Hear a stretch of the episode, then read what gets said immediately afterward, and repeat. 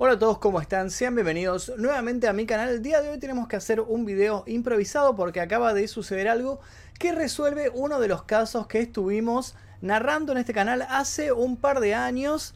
Eh, hace un año o dos años aproximadamente. Hace poquito lo volví a tocar en mi programa La Zona Oscura, pero bueno, tiene que ver con el dentista Ricardo Barreda, conocido también como Conchita, que era el sobrenombre que le daba a su familia.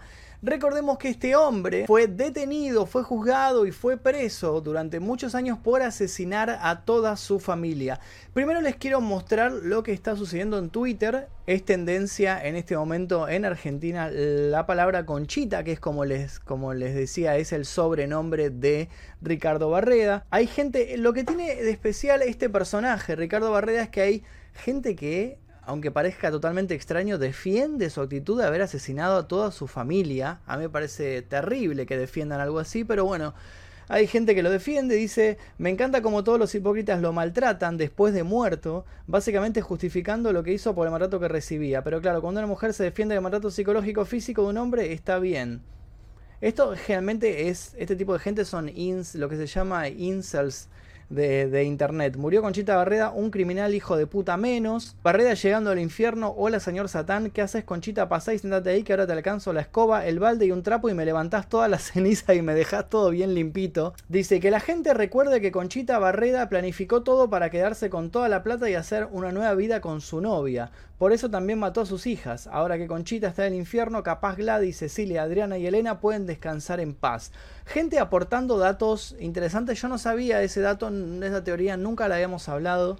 ¿Por qué es tendencia Barreda? Porque informan que falleció en las últimas horas. Dice, el apodo de mi perro lo saqué por Conchita. Hay gente que le puso Conchita al, al perro, bueno. Y una de las noticias dice, murió el femicida Ricardo Barreda. El femicida Ricardo Barreda murió a las 14 horas de hoy según confirmaron fuentes policiales. El odontólogo platense había sido condenado a prisión perpetua por asesinar el 15 de noviembre de 1992 en su casa a su mujer, sus dos hijas y su suegra, en uno de los crímenes más célebres de la historia argentina. Tenía 83 años de edad falleció en el geriátrico del Rosario de José Cepaz por causas naturales, según confirmaron las fuentes policiales a Infobae. La información fue provista por el director del lugar a la policía bonaerense. Tenía 83 años y estaba bajo libertad condicional. Otra fuente dentro del geriátrico también confirmó el fallecimiento. El condenado por el cuádruple crimen cobraba una jubilación de ANSES desde 2018, según sus registros previsionales.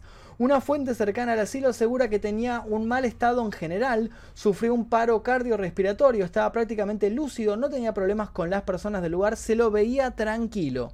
Barreda pasó sus últimos años en la pobreza, sin hogar, tras vivir un año entre los pasillos del Hospital General Villegas de Pacheco, donde se decía que simulaba ser otra persona que amenazaba a médicos y enfermeros. Antes vivió en una pensión de la zona, donde el dueño lo intimó a echarlo. Barreda gritaba, hablaba solo, a veces gritaba a la gente. En la peatonal de San Martín la gente lo seguía para pedirle fotos. Se lo veía comiendo en una fonda de la zona. Decían en ese entonces que le era difícil recordar a sus hijas. El dueño de la pensión dejó sus pertenencias en la sede que el PAMI tiene en San Martín y esperan recuperar el DNI que Barreda dice haber perdido para iniciar los trámites para ser internado en un asilo, decía un médico que lo trataba en aquel entonces. Un reconocido músico que se había hecho su amigo lo ayudaba en aquel entonces. Íbamos a comer juntos a una fonda a los mediodías, lo visitaba en la pensión, lo ayudé con los trámites del PAMI, eran todos los días con él, hasta que se internó en el hospital, relata Infobae. Lo veía perdido en el Eva Perón, estaba mal. Me conocía nada más que a mí, preguntaba por mí. Le compré un alfajor que tenía ganas de comer, unas galletitas. Con la cuarentena lo perdí de vista. El pobre viejo, eh, la que hizo, la pagó. Barreda fue trasladado el 10 de marzo al geriátrico por su cobertura médica tras ser derivado del Eva Perón. Un conocido se comunicó con el lugar tras su muerte, la única persona en contactarse, ya que no tiene familiares cercanos. Sus restos fueron trasladados a una cochería de la zona, donde será velado mañana, dicen los medios de comunicación. Y ahora, si quieren saber en profundidad quién es Barreda, voy a dejarles ahora pegado acá el video que yo hice hace unos años con un informe sobre su vida. Cuando leo los comentarios, mucha gente me pide todo el tiempo casos de asesinos de Argentina. Hasta ahora hice un solo video sobre un asesino argentina que fue el perizo orejudo, que si no lo vieron se los voy a dejar recomendado al final de este video. El caso del día de hoy es sobre un hombre que recibía maltrato de su familia todo el tiempo. Y en vez de divorciarse e irse de la casa, decidió resolver sus problemas utilizando una escopeta. El caso de hoy es el de Ricardo Barreda, el dentista asesino. Ricardo Alberto Barreda nació el 16 de junio de 1936 en La Plata, Buenos Aires. Desde joven tuvo un carácter explosivo que mediante un gran esfuerzo de voluntad consiguió controlar. Estudió odontología y ejerció con éxito en su ciudad natal. Era un hombre respetado, muchos miembros de la Sociedad Acomodada de La Plata eran sus pacientes. Contrajo matrimonio con Gladys MacDonald. Barreda era un hombre sensible, apasionado por el fútbol y por el cine. De hecho, confesó que llegó a llorar viendo la película Tiempos Modernos de Charles Chaplin. Vivía con su esposa en la calle 48, entre 11 y 12, en La Plata. Junto a ellos moraba también su suegra, Elena Arreche, de 83 años de edad, y sus dos hijas, Adriana de 24, quien también era odontóloga, y Cecilia de 26, que se había recibido de abogada. En 1992, la situación económica de Ricardo Barreda no era la que él esperaba. Su matrimonio estaba completamente roto. Entre su esposa y él existía un distanciamiento total, y sus hijas resentían esta situación tomando partido siempre en contra de su padre. Desde hacía algún tiempo, Barreda tenía una amante llamada Hilda Bono. Junto a ella pasaba todos los días que podía. Mientras tanto en su hogar las discusiones eran cotidianas y hasta su suegra se encargaba de humillarlo siempre que podía. Para ese momento, el odontólogo solo podía utilizar su consultorio y un pequeño departamento con salida independiente, tal como lo había acordado con su mujer luego de su separación. Esa casa la habían comprado años antes, luego de vender su primera vivienda y recibir la ayuda financiera de su suegra. El 15 de noviembre de 1992, Barrea despertó y le dijo a su mujer que iba a limpiar las telarañas del techo, porque estaban llenas de insectos y ofrecían un muy mal aspecto. Ella le respondió despectivamente, mejor que vayas a hacer eso. Anda a limpiar, que los trabajos de Conchita son los que mejor te salen. Eso es lo que vos mejor haces. Estas respuestas eran habituales, no solo en boca de su mujer, sino también en boca de su suegra y de sus dos hijas. Cuando su mujer le dijo eso, estaban en la cocina, en presencia de su hija Adriana, quien apenas disimuló una sonrisa al escuchar la frase. Tiempo después, Barreda aseguraría, no es la primera vez que me lo decía y esa vez me molestó de sobremanera. El asunto viene a que yo me atendía a mi ropa. Si se me descosía un botón, yo mismo me lo cosía. Es decir, yo mismo me atendía personalmente en todo lo referido a mi indumentaria. Al contestarme ella así, sentí una especie de rebeldía y entonces le respondí, el conchita no va a limpiar nada la entrada. El conchita va a atar la parra. Barrera se enojó y por esta razón cambió de idea. Dejaría las telarañas para otro momento y cortaría los brotes de parra que crecían en el jardín. El dentista fue al pequeño almacén para buscar las tijeras para podar. En ese momento, vio la escopeta calibre 16 que su suegra le había comprado en Europa como regalo de cumpleaños. Tomó el arma, la cargó y se llevó varios cartuchos adicionales en los bolsillos. Aquí tengo que hacer una breve pausa. Si te está gustando esta historia, por favor, deja tu like aquí debajo. Te agradecería muchísimo esto. Cuando lleguemos a la meta de 10.000 likes, voy a subir un nuevo caso. Ahora sí, prosigamos con la historia de Ricardo Barreda. Luego diría, para podar la parra había que sacar una escalera del garage. Fui a buscar un casco que estaba debajo de la escalera, porque tuve dos conocidos que haciendo cosas similares se vinieron abajo y tuvieron lesiones serias en la cabeza. Entonces, yo me había comprado un casco de estos de obreros de la construcción. Y voy a buscar el casco y me encuentro que debajo de la escalera, entre una biblioteca y la puerta, estaba la escopeta parada. Los cartuchos estaban al lado, en el suelo, en una caja. Y así habían estado desde hacía muchísimo tiempo. Y ahí, bueno, fue extraño. Sentí como una fuerza que me impulsaba a agarrarla. La tomo.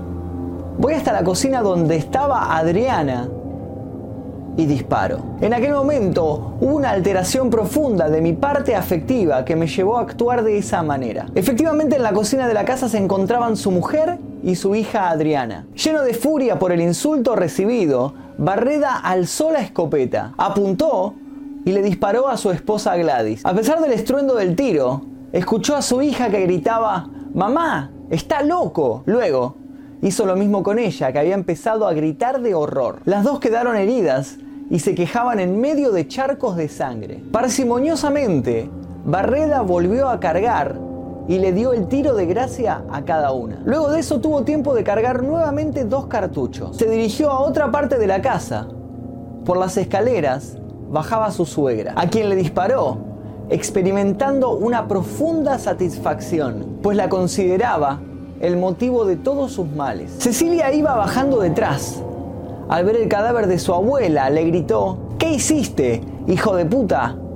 Para el final, dejó a su hija preferida, la única que tenía un buen trato hacia él. Se dio vuelta para tratar de huir, pero entonces recibió de lleno los disparos de la escopeta de su padre. Las dos quedaron muertas sobre los escalones. Barreda luego de esto se sentó en un sillón y abrazó su escopeta. Permaneció allí sentado un buen rato, en aquella casa, en la que ahora dominaba el silencio. Barreda pensó mucho qué hacer antes de salir de la casa. Juntó prolijamente cada uno de los ocho cartuchos que había utilizado para masacrar a su familia y los guardó en la cajuela de su automóvil Ford Falcon, donde también escondió la escopeta, para luego entrar nuevamente a la casa y desordenar algunos cajones, tirar muebles y papeles y romper algunas cosas para simular un supuesto robo. Salió entonces de la casa, fue a dar un paseo por el zoológico, llevó unas flores a la tumba de sus padres, tiró los proyectiles usados en las alcantarillas, arrojó el arma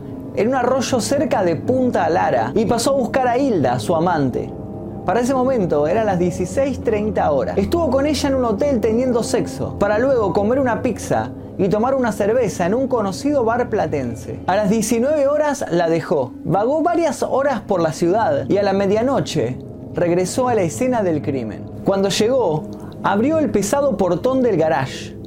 Entró el Falcon y prendió las luces. Hizo un breve recorrido y luego llamó a un servicio de emergencias médicas. Vengan, entraron ladrones y lastimaron a mi familia, dijo Barreda por teléfono. La noticia corrió como reguero de pólvora. En un extraño asalto habían matado a toda la familia de uno de los odontólogos más conocidos de La Plata. De todas maneras, todo lo que Barreda contaba a la policía le resultaba muy sospechoso a los investigadores. Fue tan sospechoso el relato que el entonces titular de la comisaría primera, un comisario llamado Ángel Petty, invitó a Barreda a tomar un café en su despacho. Cuentan que el jefe de policía lo miró y sin rodeos le dijo, Lea, doctor, mientras le pasaba un código penal, abierto en la página en donde aparece el artículo número 34, que establece la inimputabilidad en el caso de aquellos que no distinguen la realidad o no saben lo que hacen por causas de locura u otros factores. Barreda entonces no habló, se colocó los lentes y leyó el artículo muy despacio,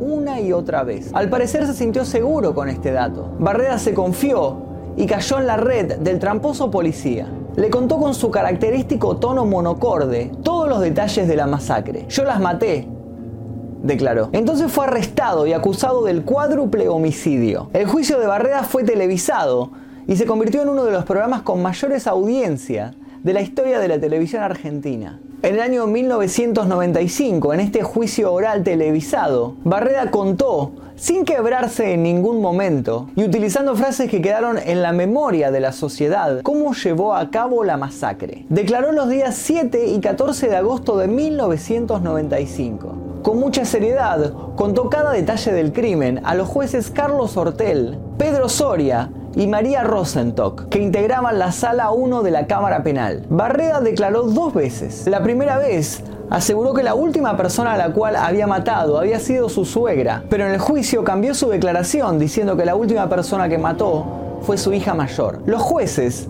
al detectar esta abrupta variante, sospecharon de una maniobra vinculada con la herencia familiar. De todas maneras, nada dijo del por qué había participado meses antes de un curso para abogados sobre homicidios ni por qué cambió la secuencia de los crímenes. Durante el juicio se escucharon todas las voces, las declaraciones de los abogados que trataban de defender la inimputabilidad, los testigos que contaban cómo era la familia y los maltratos que se prodigaban, los peritos que aseguraban que se trataba de un gran simulador que podía volver a cometer otro crimen, y la del propio acusado, a quien era escalofriante oír hablar, por la frialdad con la cual contaba los hechos. Durante el proceso aseguró mis hijas fueron cambiando. En casa había una especie de matriarcado y la orquestadora de todo era la madre de mi mujer. Una persona de carácter fuerte, entrometida. Muchas veces propuse, somos una familia enferma y creo que sería conveniente ver a alguien que nos ayude. Pero la respuesta siempre era no, anda vos que sos el loco. Con un poco de comprensión, con un poco de apoyo de parte de ellas, la tragedia se hubiese evitado. Lo volvería a hacer porque yo vivía en un infierno y me tenían loco. Eran ellas o yo. Si no los hubiera matado, me hubieran matado ellas a mí. La discusión se centró en determinar si era imputable o estaba loco. Bartolomé Capurro, un perito, determinó que Barreda padecía de psicosis delirante. Esta hipótesis solo fue aceptada por uno de los tres jueces, María Rosentock, quien dijo en el fallo, era un fanático de la unión familiar que sucumbió cuando la vio desintegrarse. Barreda fue condenado a reclusión perpetua por triple homicidio calificado y homicidio simple. El fallo, que fue dividido, se determinó por una mayoría que comprendió la culpabilidad de sus actos. Barreda pasó varios años en la Unidad 9 de La Plata. En declaraciones posteriores manifestó estar profundamente arrepentido y sentir una angustia y un dolor muy hondo. Estoy tremendamente arrepentido. Es una cosa que uno lleva dentro. Me siento muy mal. Ojalá pudiera volver el tiempo atrás y que nunca hubiera pasado nada. Tengo un recuerdo muy vívido de todo. Creo que tuve un desdoblamiento de la personalidad. En alguna de las dos circunstancias no era yo. Era medio como Dr. Jekyll y Mr. Hyde. ¿Cómo pude haberlas matado? ¿Por qué lo hice? Yo era un buen tipo. Soy un desgraciado. No puedo vivir así declararía. También comenzó una relación amorosa con una mujer que conoció por medio de cartas. A principios del año 2008, las autoridades le otorgaron el beneficio de la prisión domiciliaria por su buena conducta y por ser mayor de 70 años. Si saliera libre, lo primero que quería sería llevarle flores a mis dos hijas. Soy consciente de lo que pasó, pero en ese momento no era yo. Apelo a los corazones y al buen entendimiento de los miembros del tribunal para que valoren esto y el deseo que tengo de poder reinsertarme en la sociedad, de la cual nunca salí a pesar de estar preso. Con suerte, podré formar una buena familia. Siempre quise eso. Desgraciadamente las cosas me salieron al revés y cuando mejor quise hacerlas, peor me salieron. Al final, salió de la cárcel de Gorina. Al lograr la libertad, el odontólogo tenía 77 años y vivía con su nueva mujer, Berta Poche André, en un departamento del barrio porteño de Belgrano. Berta ofreció su casa para que el odontólogo pudiera cumplir con la prisión domiciliaria, pero los vecinos se opusieron porque no querían vivir con un asesino de esta categoría. Este beneficio Luego le fue revocado por violarlo. Barreda salió a la calle junto con su mujer y fue fotografiado por la prensa. Cuando lo interrogaron dio la excusa de que necesitaba ir con urgencia a una farmacia para tomarse la presión pues se sentía muy enfermo. El 11 de febrero del año 2011 el beneficio de prisión domiciliaria le fue devuelto. Por segunda ocasión violó el arresto en marzo. Barreda volvió a la prisión, pero el 29 de marzo le fue otorgada la libertad condicional,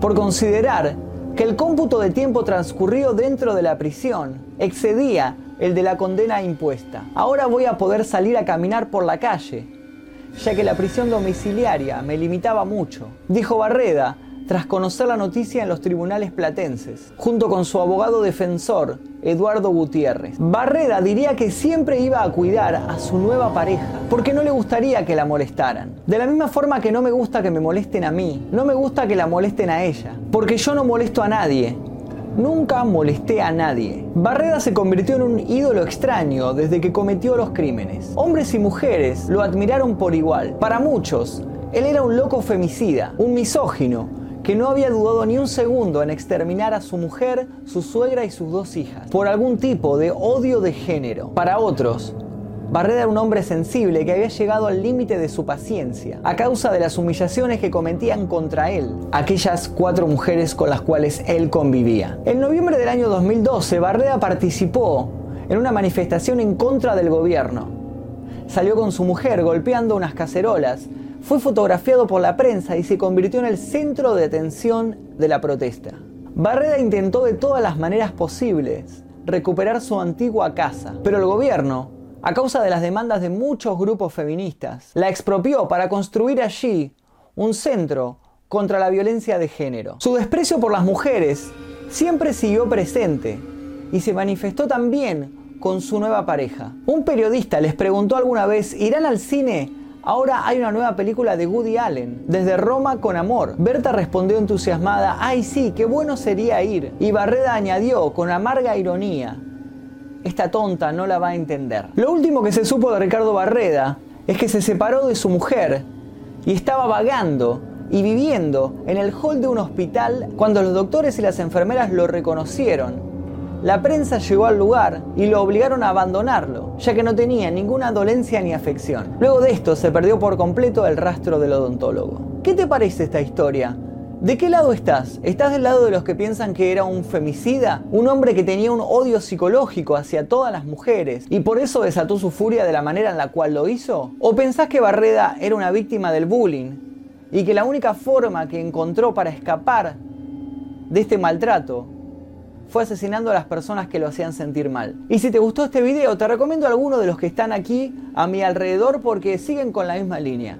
Mi nombre es Magnus Befisto y nosotros nos veremos seguramente en el próximo video. Espero que les haya interesado la historia de Ricardo Barreda. Si quieren saber más, les dejo aquí el link para que vayan a ver el programa de la zona oscura que armé eh, en conjunto con Pic Latam en un especial de dos horas donde hablamos con una perito forense sobre el tema de Ricardo Barreda y ella nos estuvo comentando sus apreciaciones sobre este caso. Vayan a verlo que está muy